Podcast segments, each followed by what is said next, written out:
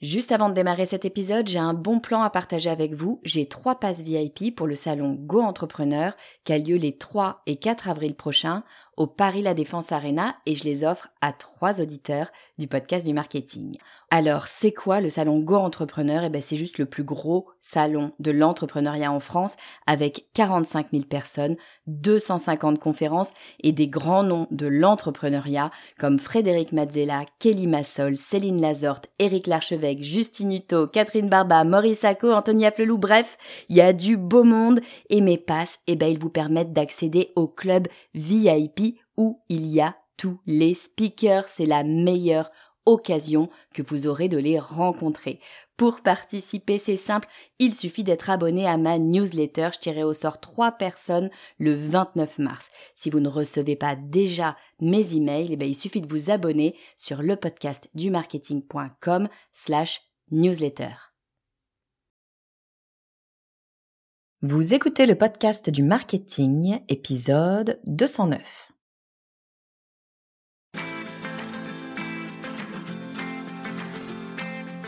Bonjour et bienvenue. Je suis Estelle Ballot et je suis ravie de vous recevoir sur le podcast du marketing. À chaque épisode, je vous propose d'analyser les techniques marketing qui marchent, pas à pas et très concrètement, pour développer votre activité. Il existe plein de façons de faire du marketing et il y en a une qu'on voit de plus en plus se développer, c'est le marketing d'autorité. Le marketing d'autorité, c'est travailler son personal branding pour qu'il convertisse. J'aime beaucoup cette stratégie parce qu'elle est à la portée de tous. Le produit, c'est nous. Le média, bah, c'est nous aussi. Donc zéro coût, juste de son temps et de son expertise. Bon, mais c'est bien joli dit comme ça, mais c'est pas pour ça que d'un coup d'un seul, tout le monde me reconnaît pour mes compétences et on frappe à ma porte pour travailler avec moi. Alors comment fait-on pour transformer le personal branding en véritable entreprise profitable? Pour tout nous expliquer, j'ai invité Florence Grégeois. Si vous êtes sur LinkedIn, vous avez sûrement déjà croisé son profil. Elle distille ses conseils ultra pertinents en business puisqu'elle accompagne aussi bien des solopreneurs que des grands comptes. Évidemment, je l'ai cuisiné pour connaître sa méthode. Je vous propose d'accueillir tout de suite Florence Grégeois. Bonjour Florence, bienvenue sur le podcast du marketing. Bonjour Estelle, ravie d'être ici. Merci de ton invitation. Écoute, je suis super contente de te recevoir, d'autant qu'on se connaît un peu sans se connaître parce que on se croise depuis euh, des mois, si c'est pas presque des années. Je sais pas quelle est la première fois on a commencé à échanger, mais on se croise pas mal, euh, toi et moi, sur LinkedIn. On s'est déjà croisés aussi dans la vraie vie un peu aussi grâce à LinkedIn sur des événements. Donc c'est un grand bonheur, Florence, de te recevoir aujourd'hui sur le podcast du marketing, d'autant que tu vas nous parler d'un sujet que j'affectionne particulièrement, c'est le marketing d'autorité. On va détailler un petit peu ce que c'est que le marketing d'autorité dans deux minutes. Avant qu'on rentre dans le vif du sujet, Florence, est-ce que tu peux nous dire qui tu es et ce que tu fais? Avec plaisir, Estelle. Alors écoute, je suis grosse marketeur, ce qui veut dire qu'en fait, j'accompagne deux types de publics dans mon cas, des solo business et des grandes entreprises à travers l'optimisation de leur levier de croissance pour développer leur visibilité, leur autorité, dont on va parler évidemment, et leur conversion, c'est-à-dire leur revenu. J'accompagne des solo business sous le format du coaching et de la montée en compétences partagées euh, et je partage effectivement mes astuces, mes conseils pratiques à travers des conférences, des formations auprès des grandes entreprises. Et bien sûr, je fais aussi du do it yourself, euh, du done for you pour les personnes qui ont besoin de déléguer eh bien, la génération de leads, l'installation de funnels, de tunnels de vente en fait, la stratégie de contenu et d'autres piliers du marketing. Ah bah génial, tu es, le, le, couteau suisse du gros marketing, je vais dire ça comme ça. en tout cas, écoute, je suis super heureuse qu'on discute de ce sujet-là, du marketing d'autorité, parce que bizarrement, c'est un sujet euh, dont on parle pas tant que ça. On le fait finalement souvent. J'ai un petit peu l'impression qu'on le fait sans s'en rendre compte parfois, où on le fait pas du tout. Mais souvent, quand on le fait, on le fait un petit peu euh, sans euh, conceptualiser la chose. Est-ce que tu peux euh, nous expliquer, toi, avec tes mots, déjà, peut-être que ça parle peut-être pas à tout le monde, qu'est-ce que c'est pour toi, finalement, ce marketing d'autorité? Alors c'est vrai, tu as raison, le marketing d'autorité, il a été extrêmement popularisé aux États-Unis, un peu en Grande-Bretagne, très très peu au niveau de la France, d'ailleurs quasiment pas. Le marketing d'autorité, euh, si tu veux, c'est une discipline du marketing qui va permettre à la fois aux individus professionnels et aux organisations de pouvoir se positionner sur leur secteur, c'est-à-dire dans leur industrie, eh bien, au niveau de leur expertise, de pouvoir se positionner comme des leaders d'opinion et de convertir ce leadership d'opinion en croissance. Donc cela passe par effectivement l'occupation du territoire, de la prise de parole autour de l'expertise. Oui, c'est ça. C'est la, prise de parole est un élément clé, en fait, c'est de dire bah, j'existe, finalement, je prends la place et, je vous montre que je suis un expert dans un domaine bien spécifique, c'est ça? Exactement. C'est en fait vraiment de partager son savoir-faire sur son secteur. Et bien sûr, tu verras après, à travers les différents piliers du marketing d'autorité, il y a des facteurs de différenciation.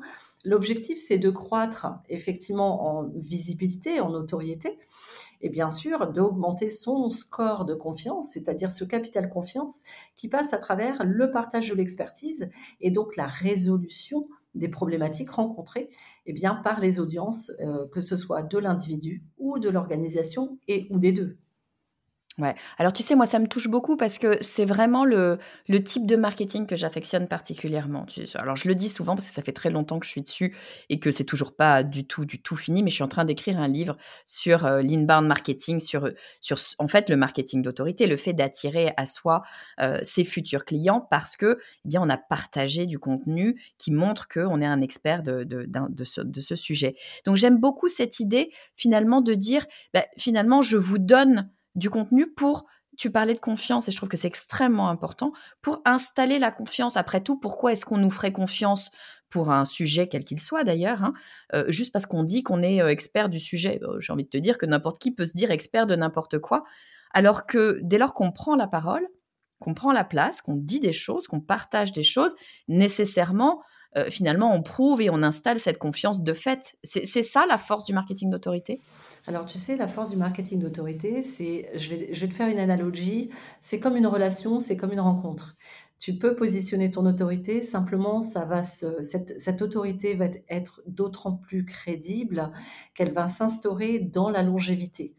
Euh, tu vois, l'année dernière, j'ai pris une décision, je me suis dit, je vais commencer à partager mon expertise pour que je puisse offrir à ces expertises une vitrine et montrer à mes futurs clients le niveau, si tu veux, de standard auquel ils sont en droit, mhm. effectivement, d'attendre de ma part. Donc, je me suis dit, autant partager un maximum de valeur. D'ailleurs, j'ai des collègues qui me disaient, mais comment tu fais? Parce que tu donnes tout.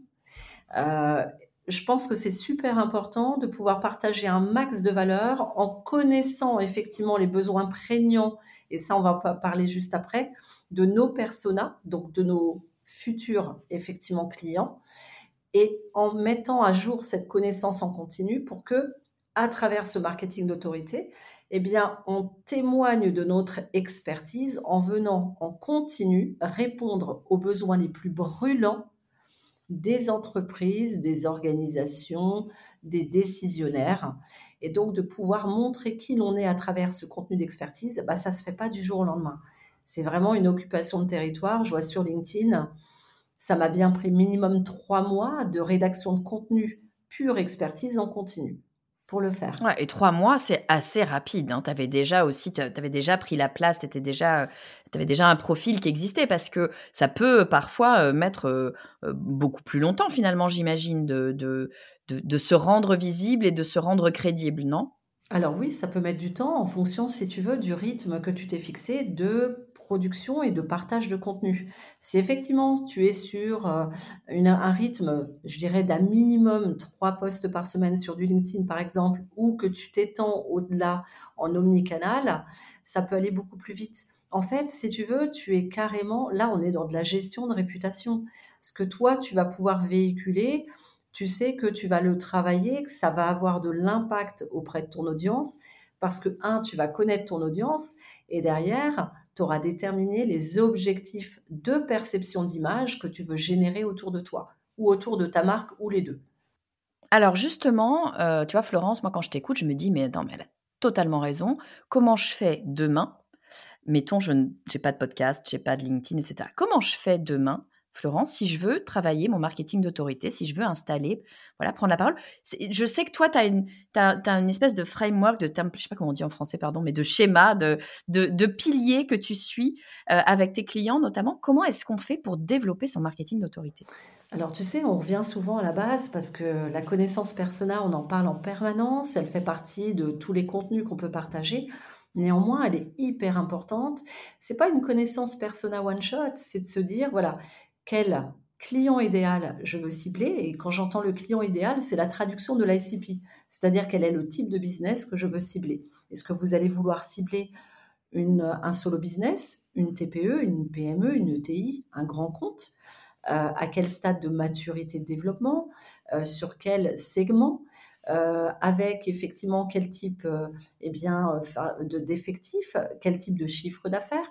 Donc, le fait de pouvoir se dire, voilà, en priorité, je veux cibler telle et telle organisation, tel et tel business, en fonction bah, de l'historique que l'on peut avoir avec eux, parce qu'effectivement, c'est super important de se dire, ces business, ils sont hyper accessibles, donc ça me coûte moins d'argent, moins de temps pour justement les cibler. Secondo, j'ai effectivement, outre l'historique, j'ai une vraie connaissance de ce marché-là, j'ai des points de contact à l'intérieur. Ce sont des business qui sont aussi profitables parce qu'aujourd'hui, il y a aussi, et ça, je fais une petite digression, mais il y a une évolution, une hmm. rapidité du marché depuis l'arrivée de l'IA. Et là, dès la rentrée, euh, on voit beaucoup, surtout sur des solo business, une évolution du chiffre d'affaires avec euh, un clivage entre ceux qui se développent beaucoup plus vite et d'autres qui sont beaucoup plus en retrait. Ben voilà, comment est-ce qu'on va pouvoir déterminer le business qui, un, va pouvoir nous ramener eh bien, du chiffre d'affaires et effectivement qui va pouvoir le faire avec un délai de signature qui sera en fait plus ou moins court, plus ou moins long. Donc voilà, déjà, première chose, c'est la convergence de ces paramètres-là et c'est de se dire qui je cible comme business et est-ce que j'en cible un ou j'en cible deux Et moi, je vous donne une, une première indication, c'est que moi, j'en cible deux. Pour quelle raison? Alors, pour la raison suivante, c'est que le solo business va signer beaucoup plus vite, mais souvent les tickets seront plus, je dirais, moins, ils seront inférieurs à ceux, par exemple, d'un, d'un grand compte ou même d'une PME filiale d'un grand compte. Hmm. Donc, je sais que moi, je vais signer, closer beaucoup plus vite sur des accompagnements qui vont aller de trois chiffres sur juste une heure de consulting à euh, je veux dire, à quatre chiffres sur de l'accompagnement coaching sur un mois, sur deux mois. Néanmoins, à côté de ça, j'accompagne des gros comptes où là, je vais aller sur des accompagnements à plus de cinq chiffres parce que ce sont des personnes qui vont être dans une installation de la relation sur la durée et que ça pérennise évidemment bah, les revenus. Et en même temps, ça permet de juguler le, voilà, ça prend plus de temps à signer, mais ça ramène plus de chiffre d'affaires versus le solo business qui va plus vite, mais qui ramène un chiffre d'affaires un peu plus inférieur. Donc les deux sont complémentaires. Première chose, c'est un, on détermine le business. Deux, à l'intérieur de ce business, quel va être le persona avec qui on va signer? Et quand j'entends le persona, c'est la personne physique qui va être le décideur et qui va être le prescripteur pour des grosses boîtes, par exemple. Hein. Pour des structures plus courtes, la plupart du temps, eh bien, en fait, cela recouvre ces deux rôles-là, c'est la même personne. Bon, ça, c'est hyper important parce que du coup, de là, on va aller à la rencontre de ces personnes et on va aller, je dirais, glaner, recueillir un maximum de retours d'expérience pour comprendre quels sont les challenges les plus forts qu'ils rencontrent à ce moment-là présent et effectivement, quels sont les freins, les points de blocage à la résolution de ces problématiques et surtout, derrière cela, quels sont les besoins les plus profonds. La plupart du temps, on va identifier des besoins de croissance business, mais derrière la croissance business, vous avez, euh, enfin, en tout cas, il y a des besoins encore plus prégnants qui sont souvent liés à, euh, je dirais, la vie personnelle, la protection, la sécurité de la famille, la reconnaissance de soi, l'estime de soi. C'est, ça, c'est super important de le comprendre. Pourquoi? Parce que ça va permettre de capter effectivement et eh bien, plus facilement notre persona, de créer un lien de, complicité, de confiance beaucoup plus profond, beaucoup plus fort. Euh, moi, dans mes accompagnements, j'ai des gens qui, me racontent effectivement ce qui se passe dans la vie privée. Ça me permet de comprendre là où se situent des facteurs de blocage sur la croissance business. Parce que de toute façon, on est intrinsèquement fait de nos vies perso et pro. Et ça ne forme qu'une seule chose, notre existence. Donc ça, c'est très important de le comprendre en persona. Et puis de comprendre quels sont les processus décisionnels, qu'est-ce qui va faire qu'à un moment donné, la personne va freiner dans le passage à l'action, qu'est-ce qui va faire qu'elle va pouvoir aller accélérer, et puis quelles sont ses angoisses finalement, parce que euh, dans ce climat d'incertitude et d'inflation, eh bien, en fait, il y a des personnes qui vont avoir des freins. Et ces freins-là, on peut le faire qu'à partir du moment où on instaure une relation de confiance et où, dans l'entretien de connaissances personnelles, on prend le temps de l'écouter, de parler avec, et on va au-delà du simple questionnaire où là, on va avoir deux, trois mots, mais on n'aura pas l'essentiel, effectivement, de la matière importante pour mettre en place une stratégie de marketing d'autorité. Ouais, alors c'est très intéressant ce que tu dis sur le persona parce que tu le prends sous plein d'angles, euh, sous, plein d'angles différents en fait ton persona. D'abord, tu as un premier angle qui est un angle persona mélangé un petit peu à l'offre où c'est vraiment une analyse du marché et tu te dis bon, voilà le genre de personnes, voilà le genre d'entreprise finalement avec lesquelles j'ai envie de travailler, mais tu vas creuser la chose un peu plus loin en te disant euh, ok, euh, il y a les gens avec qui peut-être j'ai envie de travailler ou que j'imagine être intéressé par mon service, mais tu vas aller regarder un point qui est quand même pas inintéressant quand on a un truc à vendre, c'est de savoir si, eh bien, euh, ils, sont, ils, ont la capacité d'être acheteurs ou pas. Et tu dis notamment, alors moi j'ai tendance à dire, il faut avoir un persona. Et là tu me dis, c'est intéressant, tu me dis, non, moi, j'ai deux personas et je le fais exprès sciemment parce que je vais chercher deux personas qui ont un timing, un tempo qui est différent. Ce qui me permet d'avoir des gens qui vont me faire du court terme et des gens qui vont me faire du long terme. Et ça, je trouve ça super intéressant parce que c'est une, balance toujours euh, euh, assez euh, rassurante. Je trouve que d'avoir ce court terme, long terme en permanence. Le long terme, il demande effectivement plus de travail. Il ne faut pas être pressé. Mais il permet d'avoir alors c'est pas négatif ce que je dis, mais une espèce de matelas de sécurité finalement. Tu sais que une fois que c'est en, en, engrangé, tu as des choses qui vont arriver. Donc tu es plus serein face au mois prochain. Tu pas cette angoisse souvent de l'entrepreneur de ça va super bien ce mois-ci, mais finalement j'ai rien sur le mois prochain, ce qui arrive quand même assez, assez souvent et qui, qui peut être assez perturbant psychologiquement notamment. Et puis le court terme, bah, le court terme, c'est ce qui va nous permettre eh bien d'avancer, d'avoir du momentum, de, de, faire avancer la boîte aussi, d'engendrer du cash. Donc c'est super intéressant, je trouve, d'aller réfléchir comme ça, son, non pas la, définition du persona, mais son choix de persona. Au moment où on choisit, on se dit avec qui j'ai envie de travailler, eh d'aller chercher ça aussi, cette histoire de, de tempo. Et puis tu nous dis, oui, vas-y, vas-y, pardon, je t'allais parler. En fait, j'allais réagir à chaud parce que je suis totalement alignée avec toi et, là, pour le coup, on se comprend mais, mille fois, mille fois merveilleusement bien. Euh, tu vois, je trouve que d'aller capter une audience qui va signer un peu plus longtemps, tu vois, un peu plus tard, qui va être une audience faite de décisionnaires de grandes entreprises ou simplement, je dirais, de filiales de grandes entreprises, hein, parce que dedans, tu peux avoir des PME et des ETI. Hein ce qui est très très bien parce que toi, ça te permet de travailler aussi ce marketing d'autorité. Et euh, quand il s'agit, et je te donne l'exemple qui est le mien par exemple, d'accompagner des solo business, les solo business qui viennent vers moi sont des solo business qui sont aujourd'hui très profitables. Donc tu vois, ce marketing d'autorité, il se traduit aussi à travers le choix de tes clients et la manière dont tu vas le communiquer sur le marché. Ah, mais c'est intéressant. Je trouve que c'est absolument essentiel que de conscientiser le type de client que l'on souhaite avoir. On a tendance bien souvent, euh, et surtout quand on démarre, euh, soit parce qu'on démarre une nouvelle activité, soit un nouveau produit, on a tendance à essayer de vouloir ratisser large histoire d'attraper ses, clients.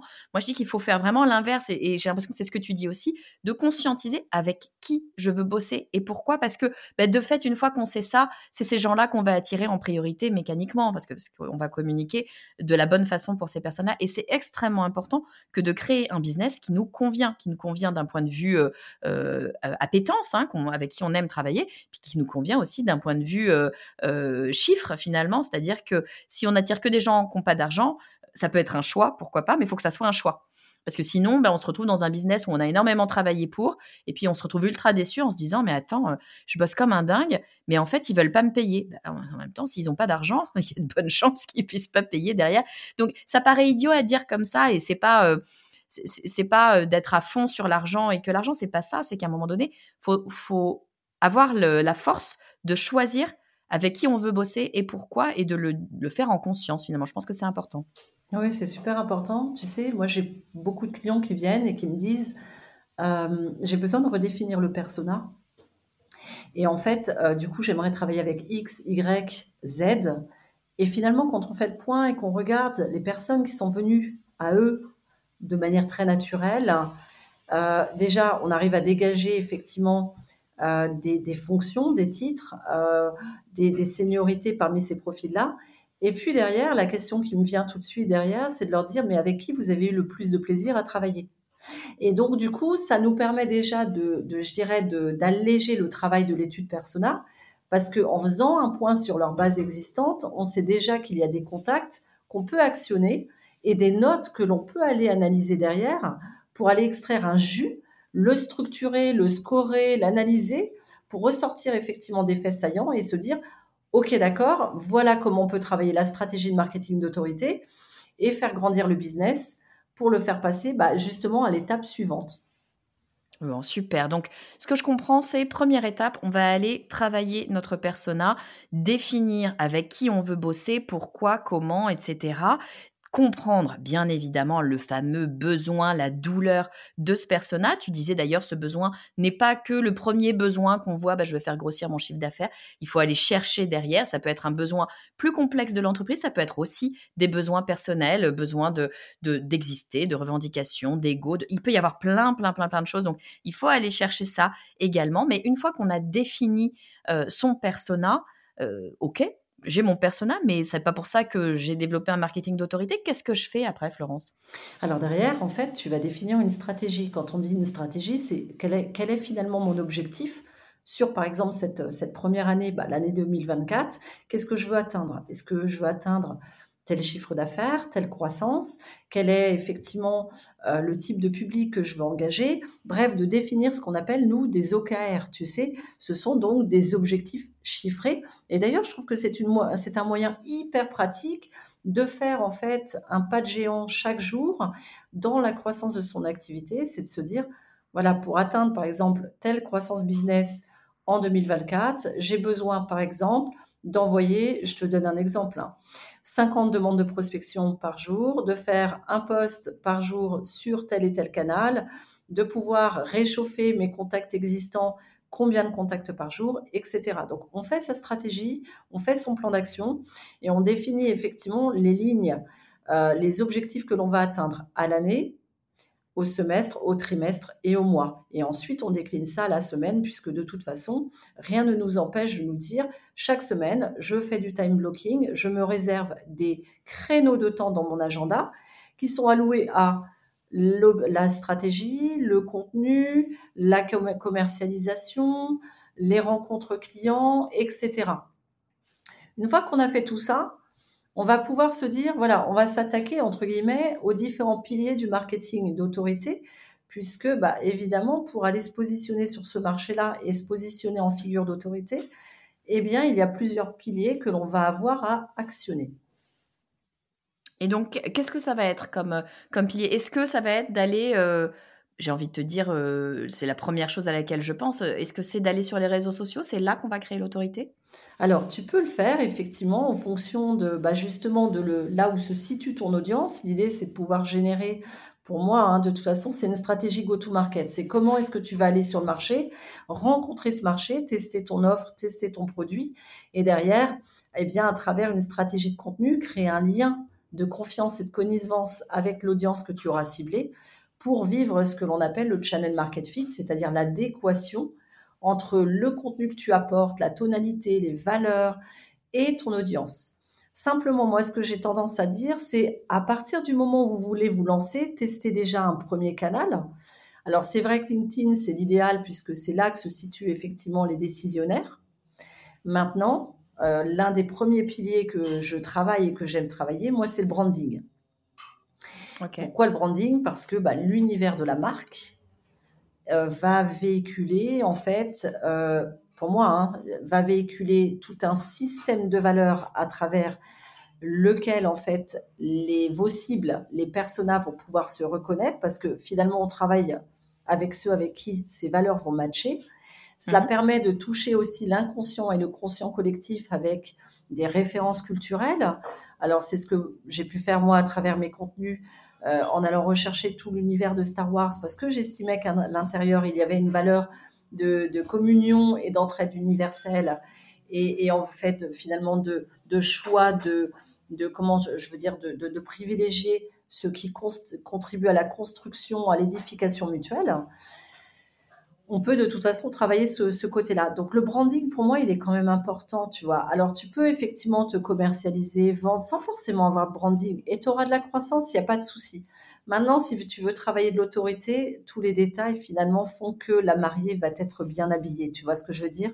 Même si la mariée est bien habillée, ce qui est important, c'est que la mariée ait un bon état d'esprit et que euh, sa tête soit bien pleine. Donc, c'est là où l'alliance entre le branding, la stratégie de contenu, euh, la, comment, la démarche de marketing de référencement, la génération de leads, tu vois, tous ces piliers-là, euh, les PR, les médias, les speaking up, c'est-à-dire la prise de parole dans les médias, mais aussi dans les événements.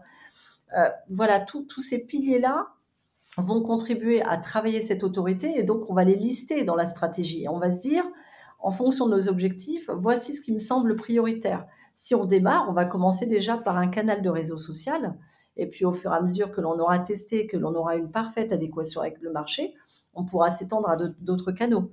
Aller sur du TikTok pour faire du reach, pour faire de la visibilité, pour faire de l'influence.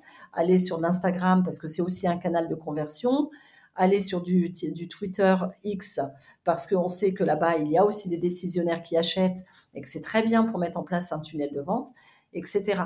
Tout ça, on le liste. Donc, on a fait l'étude de persona. De là, on détermine son objectif. Et ensuite, on se dit, voilà, quel est l'objectif? Ok, je me lance sur LinkedIn, ou en tout cas, je veux étendre ma visibilité sur LinkedIn. Je mets en place une stratégie de contenu.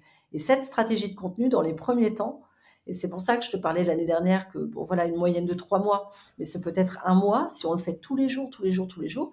L'idée, c'est de se dire, j'occupe le territoire de la parole d'expertise, j'identifie une dizaine de sujets sur lesquels mes personas ont un vrai besoin, une vraie, une vraie quête de réponse à leurs problématiques et j'apporte des contenus au format différent, c'est-à-dire carousel, c'est peut être de la vidéo, ce peut être du contenu court, du contenu long, du texte, du texte et photos, etc., du sondage aussi, du live, comme tu en parlais avant notre interview et où là, justement, tu vas aller apporter un maximum de valeur, mais de la valeur avec des conseils pratiques. Plus c'est simple, plus c'est actionnable, et plus les personnes vont pouvoir d'ailleurs actionner dans l'heure qui suit, et plus tu vas pouvoir toucher le cœur de tes personas, et là te positionner progressivement comme une figure d'expertise. Et ça, c'est super important. Ouais, super important effectivement de, de, se positionner, de prendre la place, d'être là. Et c'est pour ça que tu disais qu'il faut quand même avoir une récurrence. Ça peut être rapide finalement si tu, si tu postes, si tu postes, euh, j'allais dire beaucoup, en tout cas régulièrement, plus qu'une fois euh, comme ça toutes les deux semaines ou, ou, quand tu as envie. Non, là, c'est vraiment d'avoir une stratégie de, contenu. J'aime beaucoup l'idée que tu dis, de, une fois que tu as travaillé ton persona, que tu as identifié ses besoins, ses douleurs, etc., d'aller définir 10 sujets que tu vas vouloir traiter, 10 sujets qui sont en lien direct avec ses douleurs et ses besoins, et d'aller les traiter différemment selon les différents formats euh, disponibles. Ça permet effectivement, un, d'être présent parce que tu as plein de postes possibles. Deux, de vraiment installer ton autorité sur une typologie de sujet bien précis. Et c'est ça aussi qui fait qu'on te reconnaît pour ce sujet-là et ce qui se croise avec, avec ton branding. Une fois qu'on a fait ça, j'avance un peu parce que je vois le temps s'écouler, mais une fois qu'on a fait ça, une fois qu'on est installé sur euh, un réseau social, voire plusieurs euh, euh, réseaux sociaux, est-ce qu'il y a d'autres endroits où on, va pouvoir aller véhiculer son autorité ou est-ce que c'est vraiment les réseaux sociaux? Comment est-ce que tu ferais Non, moi je pense que ça vaut le coup de, l'étendre. Et en fait, si tu veux, on parle souvent du biais d'exposition, le fait de pouvoir être visible de manière récurrente. Ça favorise aussi la, confiance pardon, qu'on va t'attribuer. Et pour moi, je trouve qu'il y a aujourd'hui un canal qui est malheureusement sous-coté, mais qui est merveilleux, c'est le canal des médias traditionnels. Donc déjà la presse, tu peux tout à fait, je veux dire, sur la base d'une offre que tu as lancée, d'un produit que tu as mis sur le marché, ou alors simplement d'un papier d'expert, euh, pouvoir traiter un sujet et aller le, traiter en profondeur, eh bien proposer aux médias un papier d'opinion. Ça te donne une visibilité, ça continue à te donner de toute façon une légitimité supplémentaire, c'est une preuve sociale hyper importante parce que tu peux l'utiliser dans tes réseaux sociaux, dans ta stratégie de contenu, sur ton site internet, dans tes événements. En tout cas, c'est vraiment un partage euh, de visibilité euh, de marque qui est hyper important. Deuxième chose, tu peux tout à fait aller vers les nouveaux médias, bah, comme avec toi, comme avec d'autres créateurs de podcasts, parce que c'est l'occasion d'aller eh bien, prendre la parole sur des sujets et de pouvoir sensibiliser l'opinion, mais aussi surtout eh lui apporter une matière à réflexion pour qu'elle puisse, bah, je dirais, grandir en compétences, parce que c'est ça hein, finalement le partage d'expertise, c'est donner un maximum de conseils pratiques et actionnables pour que la personne puisse gagner en autonomie et que, à, défaut, si elle, délègue, elle puisse connaître le sujet et se sentir en sécurité de savoir à qui elle délègue, sur quel travail, et de savoir qu'en fin de compte, ce qu'on va lui proposer, eh bien, elle saura le lire, le comprendre, le capter.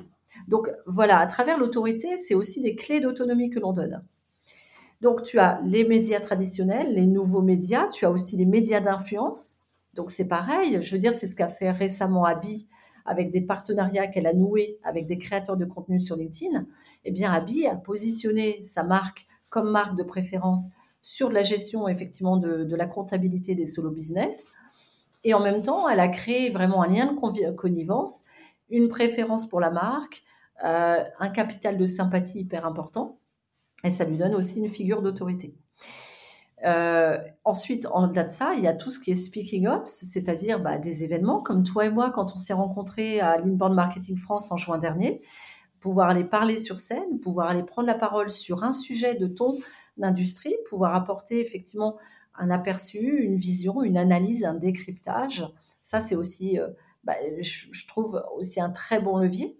Et puis, euh, on n'en parle pas beaucoup, mais tu as le livre et le livre, c'est une très belle occasion. Regarde, tu parlais de, la préparation d'un ouvrage. Caroline Mignot est en train d'en préparer un. Euh, Nina Ramen en a sorti un également. Euh, il y a Sandrine Plaza qui forme à la rédaction d'ouvrages. Je vois Claire Lepagnol qui fait de la formation sur Amazon KDP.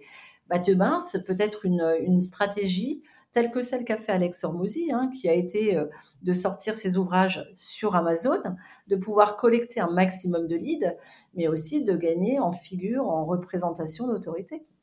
Ah mais complètement. De toute façon, le livre, on le sait, hein, c'est c'est vraiment euh, le type de média que, qui n'est pas là pour te faire gagner de l'argent directement, quand bien même on peut gagner de l'argent derrière avec un livre, mais il faut quand même s'appeler Hormozy pour gagner de l'argent vraiment beaucoup avec un livre. En revanche, d'un point de vue autorité, crédibilité, présence, c'est ultra important, surtout en France, où on est quand même le pays des Lumières et on donne un crédit au livre, même s'il n'est pas toujours euh, légitime d'ailleurs. Hein, mais le fait qu'il y ait un livre, d'un coup, ça, pose, ça positionne quelque chose. Donc, c'est très judicieux ce que tu dis, c'est intéressant. Après, je le dis, bon, moi, je suis particulièrement lente. Ça peut être extrêmement long d'aller sortir ce livre et douloureux. Croyez-moi, le jour où je le sortirai, je pense que j'aurai besoin de soutien parce que ça va être difficile. Mais c'est un, un super travail. C'est une, une aventure, c'est une aventure en soi. Je, je referme la parenthèse, la parenthèse livre. Dis-moi, Florence, une fois qu'on a fait ça, parce que j'entends bien ce que tu me dis. Hein. Euh, évidemment, je comprends complètement quand tu me parles de persona. C'est mon truc, le persona. Je, le rabâche dans tous les sens. Après, on va aller travailler sa stratégie sur les réseaux sociaux, prendre la parole, prendre la place, s'imposer d'un point de vue expertise. Et puis tu me dis, mais attends, on peut aller chercher des véhicules d'autorité ailleurs, sur de la presse traditionnelle, sur euh, des nouveaux médias, sur des médias d'influence. Il y a tous ces éléments-là. Mais une fois que j'ai fait ça, finalement, j'ai gagné mon autorité. Ok, je on identifie la personne comme étant expert de tel sujet. C'est l'autorité sur ce sujet. Mais pardon, euh, j'ai rien vendu. Comment est-ce que je fais? C'est un peu le truc qui m'intéresse. Comment est-ce que je fais pour aller transformer cette autorité euh, en chiffre d'affaires? Est-ce qu'il y a, euh, y a des choses à mettre en place, j'imagine? Alors, tu sais, on a tendance à dire un truc, on a tendance à dire non, mais tu peux vendre dans son site internet. Ça, je te rejoins 1000%. J'ai vendu son site internet et aujourd'hui, je suis en train de préparer mon propre site internet. Je suis convaincue et pour avoir effectivement interrogé énormément d'acteurs sur le marché aujourd'hui, pour convertir ton autorité, le site internet est indispensable. Travailler le branding du site internet, travailler l'UX de manière à ce que l'expérience client sur le site soit hyper fluide, des pages de vente qui ne soient pas trop longues non plus, mais qui permettent effectivement aux personnes qui arrivent de vite comprendre les bénéfices qu'elles ont à gagner à faire appel à ces offres. Et puis moi, je pense qu'il faut un système d'offres extrêmement simple, une value ladder, c'est-à-dire une échelle de, valeur qui soit très simple, avec une offre qui permet déjà de découvrir effectivement tous les bénéfices que tu as apportés. C'est le cas par exemple du consulting en une heure. Ensuite, le coaching ou le fait de pouvoir réaliser un action, un projet pour la personne, pour l'entreprise aussi, parce que du coup, graduellement, tu la fais rentrer effectivement dans un accompagnement, ou ce peut être effectivement tout simplement, tu fais un diagnostic, ensuite une stratégie, ensuite tu mets en place. D'accord? Ce peut être ça aussi. L'idée, c'est de te dire, je fais donc une échelle d'offres qui soit la plus simple possible. On a tendance à dire, voilà, c'est bien d'avoir une mono-offre, d'avoir un business ultra simplifié, je suis totalement d'accord. Simplement, je trouve qu'aujourd'hui, avec les variantes du marché, avoir une value ladder à trois offres grand maximum, c'est très bien, parce que tu auras différents types de publics qui feront appel à toi. Et euh, là, je l'observe autour de moi aussi. Tu auras des personnes, et je vois des solo business qui auront acheté des mini produits, et ça, c'est le cas de plus en plus aujourd'hui. Le fait d'avoir un mini produit à 150, 200 euros, euh, c'est très bien parce que ça capte une audience supplémentaire et ça leur permet de pouvoir, en tout cas, expérimenter de manière autonome eh bien, les conseils, les méthodologies, les astuces que tu as à donner. À côté de ça, eh bien, pour aller plus loin, mettre en place un système de coaching en accompagnement sur plusieurs sprints ou alors faire et complètement réaliser un projet pour le client, ça c'est important aussi. Ouais, je suis d'accord avec toi, Florence, et ça vaut pour euh, euh, l'accompagnement, parce que toi, c'est ton, sujet, mais ça, vaut pour d'autres choses aussi. C'est-à-dire que euh, le monoproduit, c'est très bien parce que c'est ultra clair et, on, a une prise de décision facile. C'est je, prends, je prends pas. Point. Y a pas, y a pas, le cerveau n'a pas de, complexité. Mais je trouve ça intéressant effectivement d'avoir parfois deux, trois produits. L'idée c'est pas d'en avoir 50 000, hein, mais deux, trois pour pouvoir accompagner aussi le client plus longtemps. C'est un peu ce que tu dis, c'est-à-dire que tu vas rentrer par un produit euh, facile d'accès peut-être, et puis bah, tu vas grandir aussi avec le produit et ton besoin va grandir aussi. Donc c'est intéressant de ne pas aller. On sait que c'est dur de capter un nouveau client. On le, sait, on l'a dit euh, à maintes et maintes reprises. C'est intéressant d'aller réfléchir à la vie du client, euh, non pas à essayer de lui vendre des trucs pour lui vendre des trucs, mais à le faire avancer, ou en tout cas que notre offre avance finalement avec le client pour que finalement, naturellement, euh, il ait envie de revenir pour passer à l'étape suivante. Bah, oui, et puis de toute façon, naturellement, le client va te le demander à un moment donné. Il va te poser des questions et donc la plupart du temps, tu vas être amené soit effectivement euh, à créer une nouvelle offre ou en tout cas un upsell, tu vois, et qui va leur permettre de pouvoir acheter un service supplémentaire. L'objectif, c'est de te dire, en fonction de ta connaissance personnelle en continu, eh bien, ce que tu vendais peut-être l'année dernière ou il y a même encore trois mois ne sera peut-être pas ce que tu vendras mmh. demain. Donc, et ça bouge énormément. Tu vois, moi, je vois naturellement aujourd'hui, j'ai des demandes qui me viennent des grandes entreprises sur de la conférence et de la formation. À partir du moment où les entreprises me contactent et me demandent, je mets en place une offre et je la propose. Et comme en continu, j'ai des entretiens toutes les semaines avec mes différents personas, tu vois, en un an et demi, j'ai dû avoir maintenant plus de 350 rendez-vous. Euh, je suis à un rythme à peu près de 5 rendez-vous minimum par semaine, le mercredi. Ah, et le fait d'avoir ça en continu, je suis au courant effectivement des problématiques des personnages, de leur évolution. Et c'est ça qui m'a permis de comprendre, et j'en parlais récemment avec plusieurs collègues, et de voir que le pouvoir d'achat chez certaines catégories de business avait vraiment hmm. changé et baissait. Donc c'est là où du coup le fait d'être sur différents segments de persona et de business, ça peut t'aider justement à composer avec l'évolution du marché. Donc oui, c'est important d'avoir, je, dirais, alors une mono-offre peut être très bien dans certains cas. Regarde, Laurine Bemer a une mono-offre et ça marche très très bien. Après, tout dépend à qui tu t'adresses. Et je suis plutôt partisane, effectivement, d'une échelle d'offres de 1 à 3 produits. Et puis tu vois, tu parlais de Laurine. Moi, je, suis avec beaucoup d'intérêt ce que fait Laurine. Je trouve qu'elle est, assez exceptionnelle. Euh, mais je, mets ma, petite pièce sur le fait que là, elle est sur du monoproduit et puis dans deux ans, ce sera pas du tout la même chose. Euh, d'ailleurs, elle a déjà évolué, hein, Laurine, il y, a, six mois, elle n'était pas sur du monoproduit. Elle a changé, euh, je crois, cet été assez récemment.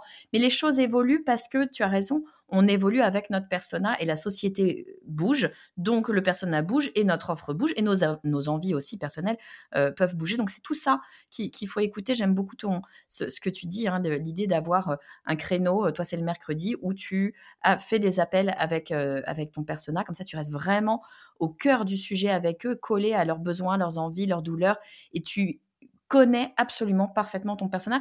Et moi, je, suis vendue à ça. C'est le cœur du réacteur. C'est de comprendre son persona pour pouvoir après aller proposer les, bonnes offres et aller lui parler correctement, utiliser les bons stimuli, les bons mots, les choses qui font que bah, dans tout le brouhaha qu'on a autour de nous, finalement, ils vont nous entendre. Et puis avec ça, tu rajoutes le marketing d'autorité qui fait que eh bien, ton audience se dit, bah, évidemment que c'est Florence qu'il faut que j'aille voir, ou évidemment que c'est un tel qu'il faut que j'aille voir pour tel sujet, encore une fois. Il faut bien définir son, territoire, mais ça fonctionne euh, extrêmement bien. Je vais essayer, Florence, tu nous as dit beaucoup de choses. Je vais essayer de résumer en quelques mots euh, ce que tu nous as dit aujourd'hui sur le marketing d'autorité. Première étape du marketing d'autorité, et là tu me fais plaisir, c'est d'aller travailler son persona. Et toi, tu le travailles vraiment euh, sous plusieurs angles, notamment cet angle du avec quel personnage je veux travailler, quel personnage va pouvoir aussi euh, me générer du business, parce que c'est pas que une histoire de, de, like, hein, me générer du business et à quel tempo. Et tu vas construire ta stratégie comme ça pour pouvoir avoir un ou des personas qui vont venir alimenter euh, ton business sur, sur des tempos potentiellement différents. Ensuite, tu nous dis, va falloir avoir des objectifs parce que sans objectifs, tu n'avances pas.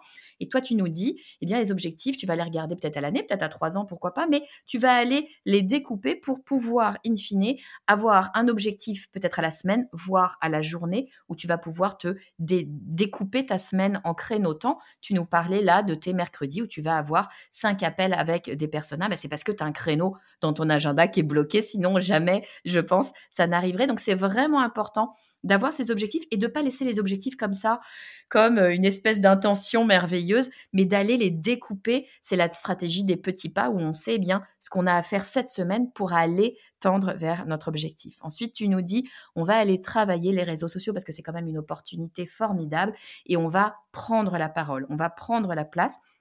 Et ce que tu nous dis, c'est de ne pas prendre la place n'importe comment, mais d'aller définir. Encore une fois, on va aller chercher ce qu'on connaît de nos personas, quelles sont ses douleurs, quels sont ses besoins, quelles sont ses envies, quels sont ses codes aussi. Tu nous parlais de Star Wars, c'est très important pour, d'un point de vue affinitaire, et eh bien qu'ils se reconnaissent finalement euh, dans notre branding, dans notre personnage finalement. Donc tu vas aller prendre la parole de façon ultra régulière et peut-être même un peu intense sur les réseaux sociaux de façon à installer véritablement euh, cette expertise euh, et, ce positionnement. Et puis après, une fois que tu auras travaillé les réseaux sociaux, eh bien, tu vas pas t'interdire d'aller sur d'autres réseaux, d'autres véhicules d'autorité finalement. Et ça va être les médias traditionnels, euh, des nouveaux médias, des médias d'influence, peu importe. Mais en tout cas, d'aller profiter finalement eh bien, de l'audience de ces autres médias pour pouvoir eh bien, encore véhiculer son message. Mais après, ce que tu nous dis, c'est que c'est bien joli tout ça. Mais une fois qu'on a installé notre marketing d'autorité, bah, si on n'a rien à vendre, on vendra rien, tout simplement. Et ce que tu nous dis, c'est oui, bien sûr, on peut vendre sans site internet, mais n'empêche que c'est quand même beaucoup plus simple, plus clair et plus facile pour l'audience que d'avoir un one-stop shop, quoi, un endroit qui site internet où on va pouvoir expliquer qui on est, pourquoi on est là, ce qu'on a à proposer, quelle est notre offre. Et l'offre, bien sûr, il va falloir la travailler pour qu'elle soit un, la plus claire, la plus simple possible pour notre audience, et deux, euh, toi, ce que tu nous dis pour pouvoir accompagner notre audience dans le temps et finalement grandir avec elle. Est-ce que ça te va comme résumé, Florence, pour notre stratégie du marketing d'autorité? Ah, C'est parfait, je n'ai rien à dire. c'est parfait, Estelle. Eh ben, c'est tes idées, ton, ton contenu. J'ai adoré cette, cette discussion et je trouve ça vraiment important parce que parfois, euh, on peut le travailler sans vraiment s'en rendre compte et donc ne pas aller au bout des choses. Donc je trouve ça extrêmement intéressant d'aller conscientiser tout ça euh, et d'aller euh, découper les choses pour pouvoir eh bien le travailler le travailler concrètement. Florence, si on veut travailler avec toi, si on veut en savoir plus sur toi, si on a des questions à te poser, où est-ce qu'on peut te retrouver Dis-moi? Tout simplement sur LinkedIn en se rendant sur mon profil. Ah bah super, je mettrai évidemment le lien de ton profil sur les notes de cet épisode. Merci beaucoup Florence d'avoir partagé avec nous toutes tes connaissances sur le marketing d'autorité. Tu es la bienvenue quand tu veux sur le podcast du marketing. Merci beaucoup Estelle, j'étais ravie, ravie d'avoir échangé avec toi et merci à tous.